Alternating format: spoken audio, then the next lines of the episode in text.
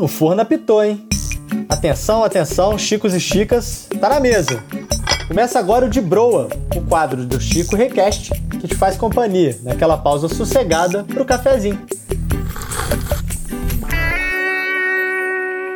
Imagine a cena. Você começa a dançar animadamente em uma rua e de repente não consegue mais parar. Outras pessoas ao seu redor são contagiadas e também começam a dançar sem controle. O fenômeno se espalha, afetando toda a região e essa dança só encontra fim quando a exaustão leva à morte. É uma história apavorante, mas foi um evento documentado na França em 1518. É claro que há controvérsia se é real mesmo, porém existem diversos registros sobre a existência da epidemia da dança, como ficou conhecida.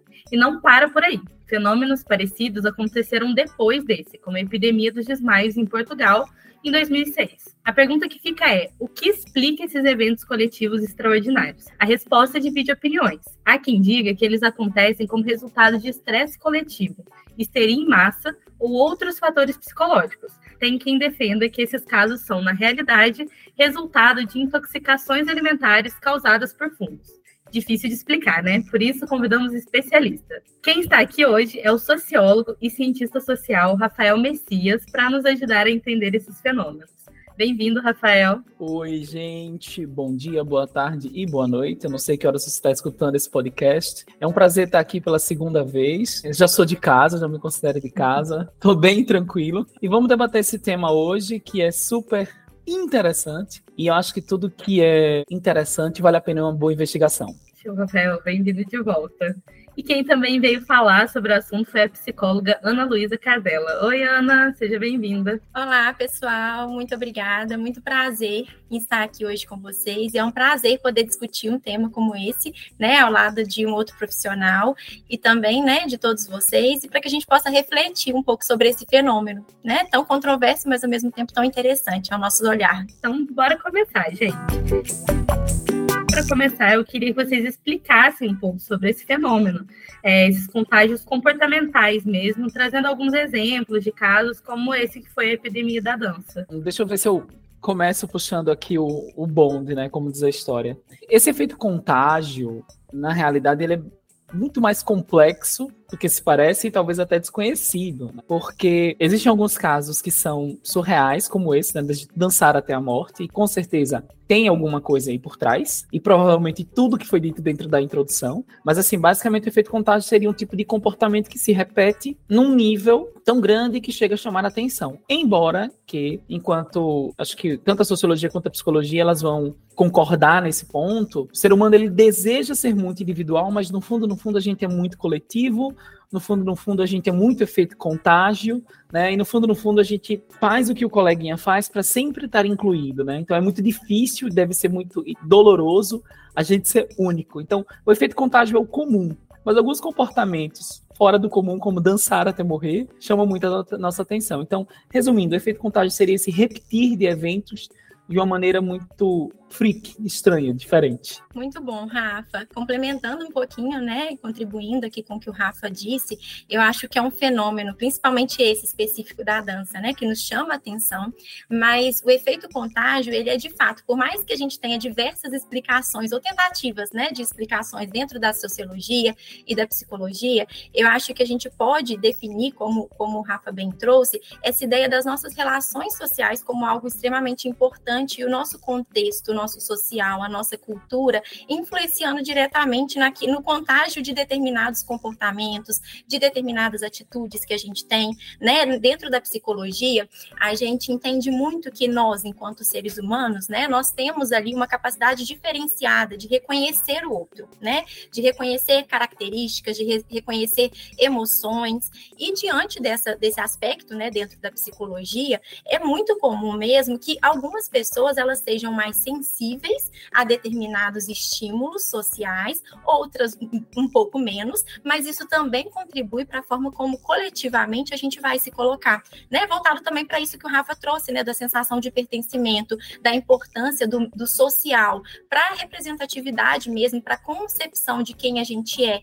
Então, esse efeito, né, coletivo, ele vai é, ser bem comum, na verdade, em, em, casos extremos como esse, não é tão comum assim, mas a gente vê no nosso dia a dia, né? E, E, e eu acho que é interessante a gente até trazer um pouquinho disso para a nossa realidade de hoje, é, para que isso fica, fique ainda mais claro. Né? Tem, a gente tem hoje em dia, com a ajuda da própria é, tecnologia mesmo, me vem um pouco disso na cabeça, né? Não sei o que, que o Rafa acha. As informações mesmo chegam até nós, né, de uma forma muito, muito rápida. E a partir disso, isso vai mudando a nossa percepção, a nossa interpretação, o significado que a gente dá às coisas. Então, isso também contribui para que muitas vezes algo que é que era talvez de um nicho individual, ele se expanda de uma forma muito coletiva e também muito rápida, né? Características mesmo, a gente vê, por exemplo, às vezes é, as próprias trends, né? Trazendo um pouco para a ideia do nosso dia de hoje. Então, como que essa ideia do coletivo ela é construída num nível social, psicológico, comportamental e emocional também.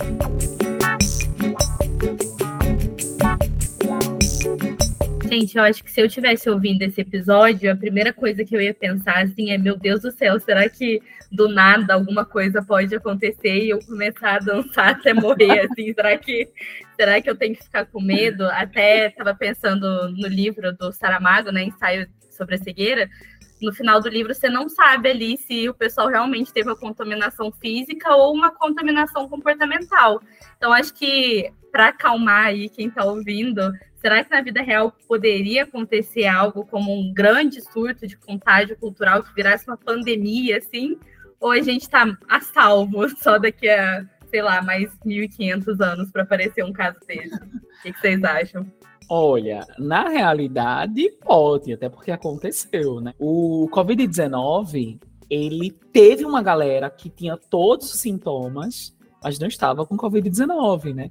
Então os hospitais tinham que lidar com as pessoas que estavam de fato doentes e com uma galera que achou que estava doente. Eu não sei vocês, se vocês tiveram isso, mas teve uma noite que eu tinha tudo, quase que eu escrevi uma cartinha e, tipo, cuide dos meus gatos, sabe? Porque eu tava sentindo Era tudo. Aí você, né? aí você vai no Google e coloca assim: doa assim, aí o Google faz alguém, 1% da população pega Covid, sente essa dor e morre. Eu digo, pronto, o Google me matou. Já vou deixar as senhas dos bancos anotadas. Então, ali durante o, o, o Covid-19, existiram vários comportamentos em forma de contágio, certos estresses extremos, que até você citou muito bem na introdução, eles provocam esse tipo de situação, né? Eles provocam contágio de comportamento. Agora, Agora, o que eu não acredito, né? E aí tem uma explicação até para o contágio da dança, essa coisa toda, é que eu perdi o controle da minha consciência. Eu acho isso muito pouco provável em níveis absolutos, digamos assim, né? Existe um grau de consciência ali, mas eu não acredito que eu acredito ah, eu vou dançar e não vou parar não. Eu acho que eu acho que eu consigo controlar, entendeu? Eu acho que por algum momento depois passa. Não sei a Ana, mas eu acho assim. Concordo, concordo, Rafa. Eu acho que a gente tem ali o Saramago faz uma metáfora assim super interessante que eu acho que a gente traz. E pensando no nível de alteração de estresse, a gente tem algumas características que podem vir fisiologicamente acontecer em casos de estresse muito elevado, né? Mas eu acredito que é, a gente ter uma, por exemplo, uma epidemia, né, de cegueiras, por exemplo, é algo é, é extremamente, talvez, muito longe da, da, da, nossa realidade. Mas se a gente faz um paralelo a isso, com aspectos mais voltados mesmo para o significado das coisas, como, como o Rafa colocou, né, então a gente estava ali numa pandemia de Covid-19 e às vezes eu começo a sentir aquilo, então isso eleva meu nível de estresse e eu vou ter outras sintomatologias também que podem, de alguma forma, me preocupar e gerar outros sintomas. Então, essa questão mais coletiva, do medo coletivo, do estresse coletivo, ele pode gerar alguns aspectos fisiológicos.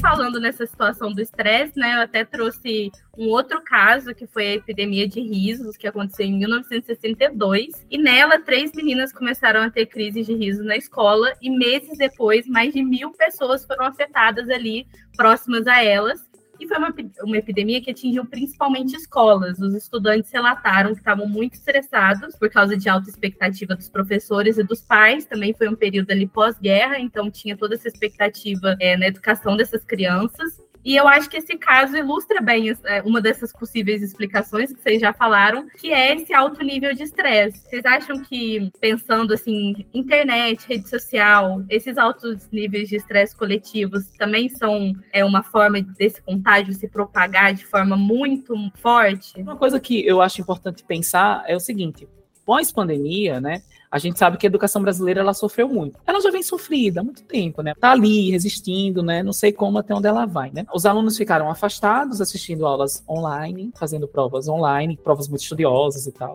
Achei interessante que alguns alunos meus tiravam 10, de repente 10, 10, 10. Eu nunca vi tanto 10, né? E aí quando eles saem da pandemia e voltam pro presencial, né, para aquela prova que tem um professor aplicando, olhando e tudo, eles não conseguem mais aquele resultado. E aqui, pelo menos em Maceió, é, o que, que aconteceu? Surtos, digamos assim, de sair 12, 15, 20, 27 alunos de uma escola na ambulância porque tiveram crises de estresse. Todos tiveram um, um, um, um, negócio lá e tem que ir ambulância, tem que pegar os meninos. E todos eles sofriam a mesma pressão. Resultado, nota, leitura, interpretação, Enem, futuro, vestibular, falta de dinheiro, crise econômica, ausência de possibilidade de ir para uma faculdade privada porque os pais vão pagar.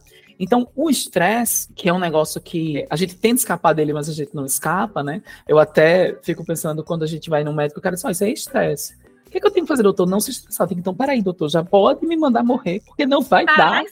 Eu já tô estressado porque o senhor mandou Pode enterrar. Pode dar. Já me conta aí o segredo, entendeu? Então, assim, e, e outra coisa, a gente vive numa sociedade que estressa a gente demais, é estímulo demais, é coisa demais, é informação demais, é conexão demais. Então, eu acredito que o estresse, inclusive o estresse, é um dos principais fatores criadores de contágio. Perfeito. Eu acho que você pontou muito bem, né, Rafa, a ideia da, da relação mente-corpo como sendo um só, né? E hoje a gente trabalha dessa forma dentro da psicologia, da visão do ser humano como único. Então, o cérebro está ali afetando, de certa forma, todas as nossas respostas fisiológicas, as nossas respostas emocionais. Então, a gente vai ter um impacto disso. E complementando o que o Rafa falou, ambientes como esse, né, ambiente como ambiente de escola, de sala de aula, que é um ambiente onde você está ali, em quatro paredes, né, na maior parte do tempo, sob um estresse sob pressão, ele tende a propiciar muito mais um aumento das nossas respostas emocionais e das nossas respostas fisiológicas. Hoje a gente tem algumas respostas que nos paralisam, como por exemplo é, a pressão sobre, sobre, é, sobre esses estudantes, né, em relação ao mercado de trabalho, em relação à escolha profissional. E aí esse nível de estresse elevado num ambiente comum, onde todos estão vivenciando a mesma coisa, com várias outras dificuldades comuns, isso é coletivamente mais experimentado.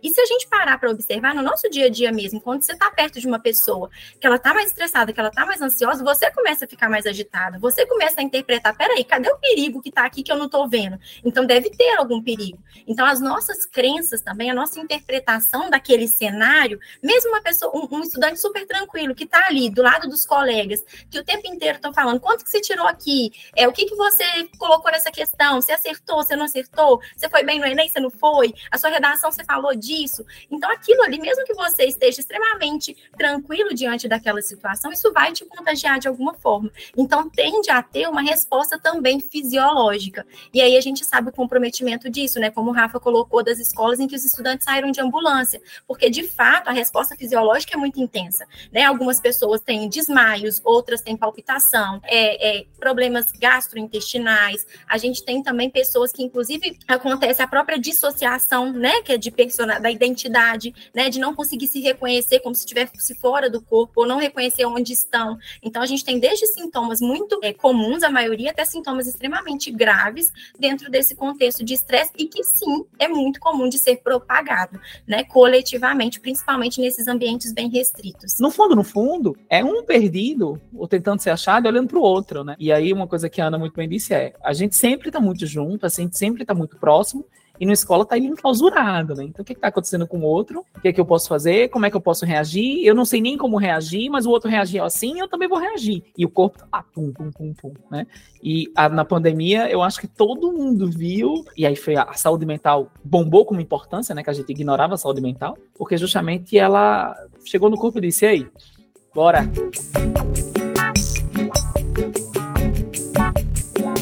Eu lembrei de um contágio muito complicado, que são aqueles desafios feitos por adolescentes. Então a gente teve casos de que um digital influencer, né? Que eu, eu, falo isso, mas me dá uma dor no coração. Digital influencer, enfim. Que alguém que faz vídeo na internet e viraliza, vou, vou chamar dessa maneira, fez, né?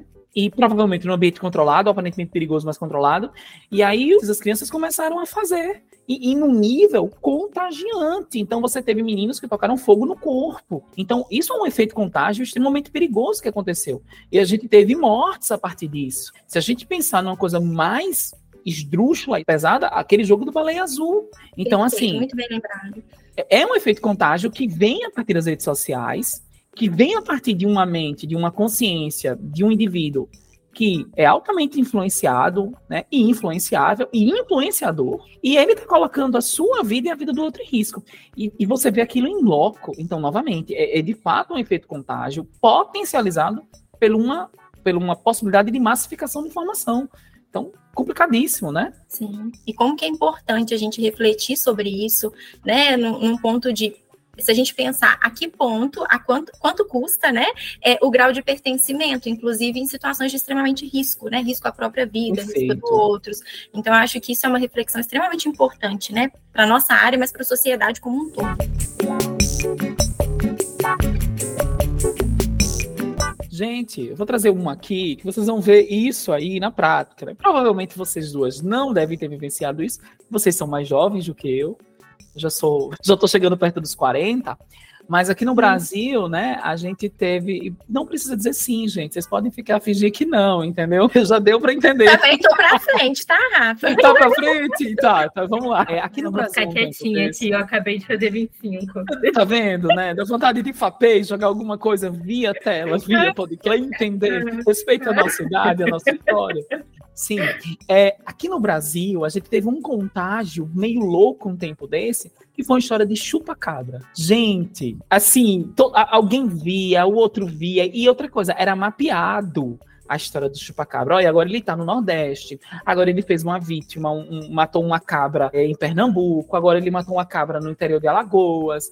E aí, o interessante. Lembrado. Você lembra disso, sim, Ana? Sim. E aí veio uma do México, não sei o quê. E aí e é o interessante é o seguinte: quando ele supostamente chegava numa região, começava a surgir uma infinidade de pessoas que tinham visto a mesma figura. Uma figura alta, peluda e tal. E supostamente também, por um, uma coisa muito louca, começavam a aparecer animais mortos. E aí, no final das contas, várias explicações: é o demônio, é um alienígena, é um animal pequeno.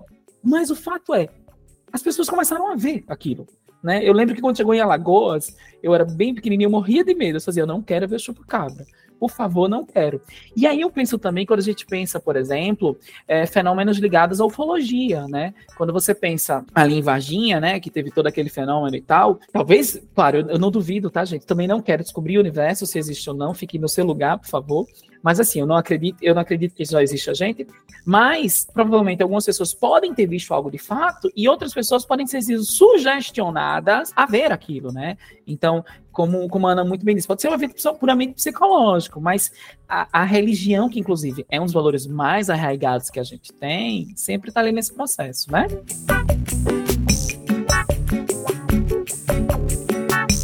Gente, foi muito bom essa parte das conversas, do, das perguntas. Mas esse foi um, um, episódio super técnico, né? Porque é um assunto não muito conhecido. Então a gente está tentando dar uma descontraída agora nesse finalzinho. E vou propor um jogo. É, como nós falamos aqui, o contágio comportamental começa com alguém se comportando de alguma forma e outras pessoas repetindo esse comportamento. E para trazer isso dessa forma descontraída, a gente vai jogar o jogo Duas Verdades e uma Mentira. Então, eu queria que cada um de vocês contassem três comportamentos diferentes que vocês têm no dia a dia e a gente tem que adivinhar quais deles são verdadeiros e qual entre eles é uma mentira. Vou dar um tempo aí para vocês pensarem. Eu acho que pós isso você você recomendado uma internação. Eu tô aqui.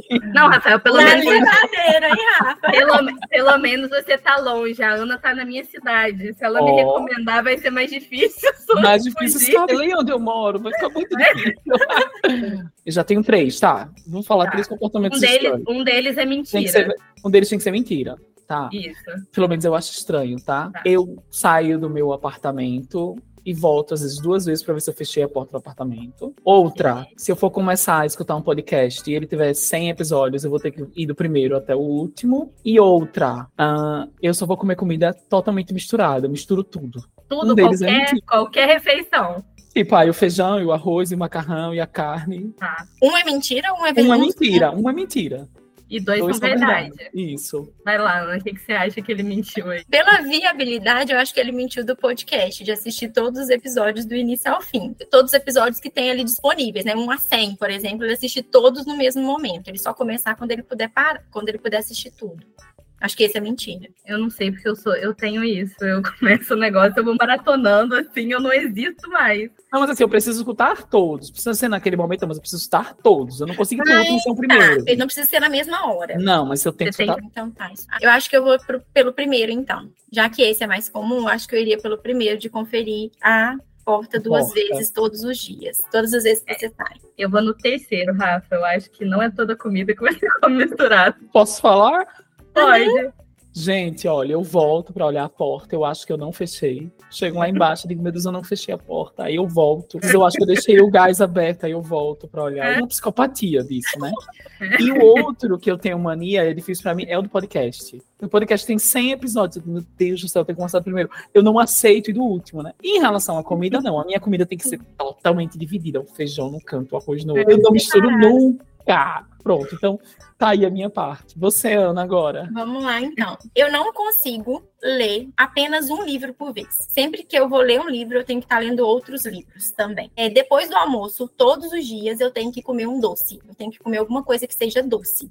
É uma segunda mania. E uma terceira mania que eu não consigo é comer algumas coisas se elas forem preparadas por outras pessoas. Tem algumas coisas específicas que eu preciso preparar para eu conseguir comer. Mas já tenho meu voto. Pode Ai, tão fácil assim. Eu não, eu já tenho meu voto. Vou, eu acho que ela só consegue ler um livro por vez. Eu vou nesse também, porque pelo jeito que você falou sobre ensaio sobre a cegueira, eu me identifiquei muito do tipo que fica lendo uma coisa e depois fica pensando até não conseguir mais. E eu jamais ia conseguir fazer isso com dois livros. Então acho que eu vou votar na primeira, Ana. Sim. E aí, acertamos? Não. eu realmente, para eu conseguir concentrar ali no livro, eu, eu vou lendo, eu, eu, leio pelo menos três, assim, de uma vez, sabe? E aí eu, aí eu pego um técnico, eu pego um tipo de literatura e um mais. Eu adoro livro de suspense, essas coisas assim, que não tem nada a ver, mas eu amo, assim, uhum. né? Não tem nada a ver com a minha área, né? Mas eu amo. É, aí eu vou lendo os pedacinhos, assim, às vezes eu confundo um pouquinho, mas eu gosto de. eu sempre tenho pelo menos três dentro da, na minha cabeceira, assim, para poder ler. Ah, mas o que tá errado é o que não é verdade, né? É que eu tenho que comer um doce todos os dias depois do almoço. Eu não gosto muito de doce. Então, ah, assim, eu não como, assim, muito raro eu comer algum doce durante o dia, assim. Então, eu não como mesmo, mas porque eu não gosto, né? Assim, às vezes, quando a gente vai comprar aqui em casa uma barra de chocolate, é sempre, é, é claro, meu esposo tira ali, aí são três tabletinhos, né? Eu fico com um e ele fica com um. Então, assim, é o máximo. Ah, esse aqui estava errado. E a comida também é bem chata para algumas coisas. Eu não consigo, assim, eu que tenho que fazer, sabe? Algumas coisas do meu jeito.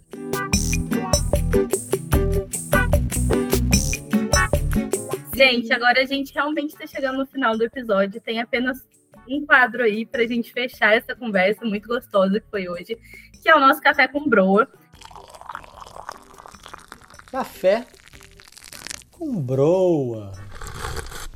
E no nosso Café com Bro, a gente geralmente pede uma indicação. Pode ser um filme, uma série, um livro. E aí, aproveitando esses casos que contamos, eu queria pedir uma indicação sobre alguma coisa que fale sobre contágio comportamental. E aí não precisa ser só essas coisas absurdas, né? A gente pode usar é, rede social que vocês acharem mais interessante. Para quem quiser saber mais sobre esse assunto que a gente falou hoje. Gente, a minha indicação é um filme antigo, quer dizer, antigo para os padrões de hoje, mas ele é antigo, que é A Vila. É daquele cara que tem um nome super complicado, Shalaman, que fez os outros, né? Tá todo mundo morto, enfim. O, o A Vila, ele mostra justamente um efeito contágio construído de sensações, percepções e além de ter um plot twist que todo filme para mim tem que ter. Então é A Vila o nome do filme. Eu tô pensando, eu tô querendo ver o nome aqui de um, de um filme que eu assisti há muito tempo, é que eu acho que, que é interessante, que eu acho que dentro da psicologia a gente poderia indicar também. Tem um livro que eu queria indicar também. Se eu não me engano, é Laranja Mecânica. Vocês já assistiram? Eu acho que é um livro clássico, né? Que é um filme um clássico, Nossa. que eu acho que, que, seria interessante, né? Também que contribuiria de alguma forma. E um livro que ele chama, eu acho que Admirável Mundo Novo. Não sei se vocês já, assist, já, já, já leram, né? Que eu acho que pode é, trazer algumas reflexões de alguma forma também. Um livro muito bom, assim, nesse sentido.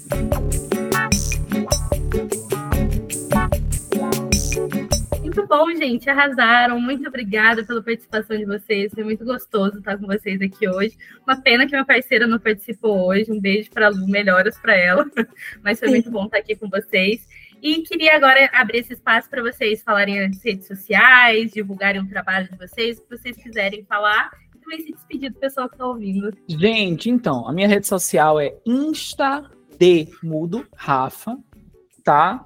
Volte e meia lá, eu tô dando uma dica, tô falando alguma coisa. De vez em quando eu falo, às vezes, de um serial killerzinho, coisa leve, coisa para você fazer, não sei, o café. Eu adoro, Rafa. Eu ando estudando bastante essas, esses seres. Enfim, então, arroba Insta de Rafa. Foi um prazer imenso estar aqui nesse podcast. Foi um prazer imenso acompanhar a Ana. Muito bom, gente. Para mim também foi um prazer estar aqui com vocês. Assim, como que foi divertido, como que foi leve, né? Eu acho que as conversas, assim, elas tendem a, a trazer ainda mais reflexões e nos engajar ainda mais em poder escutar, né? E estar presente. Então, assim, foi um, pra, um presente para mim estar presente aqui com vocês. É, o meu Insta é, é arroba Ana Casella. É, eu também trago ali algumas informações sobre a psicologia. Caso vocês tenham interesse né, em consumir conteúdo sobre a terapia cognitivo-comportamental, sobre né, transtornos mentais, é, hábitos, qualidade de vida, é onde eu geralmente consigo colocar ali algumas informações dentro do meu conhecimento também. Já segui. Obrigada. Eu já not, eu anotei cara. Eu também. É, olha aqui. Insta, já segui aqui. Não, eu também sou assim, Ana. Eu vou tudo ali no caderninho, não consigo. Coloquei arroba, eu segui muito bom, Ai, Rafa. Já vou te seguir também, viu? Obrigado.